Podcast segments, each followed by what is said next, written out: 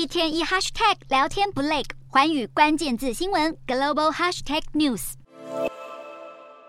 美国祭出晶片出口限制，围堵中国半导体产业之后，现在中国买家想要买到辉达的高阶晶片，可能没那么容易。拜登政府去年九月就下令辉达停止向中国出口 A 一百和 H 一百两款先进晶片。但上游政策，下也有对策。实际走访堪称中国电子第一街的深圳市华强北，就可以发现黑市交易正在活跃进行中。不少店家透露，可以提供少量的辉达 A 一百 AI 晶片，但一片要价要两万美元，大约是新台币六十二万元，几乎是一般价格的两倍。虽然在中国境内买卖晶片并不违法，但由于店家都不想惹出麻烦，因此都相当低调。目前无法估计已经流入中国的辉达 A 一百和 H 一百的晶片总数，也无法得知地下市场能满足多少晶片需求。但根据一家电子采购网站列出了四十个有提供 A 一百晶片的卖家，其中多数都在华强北电子区。至于去年三月辉达才上市的高阶 H 一百晶片，就更难买到。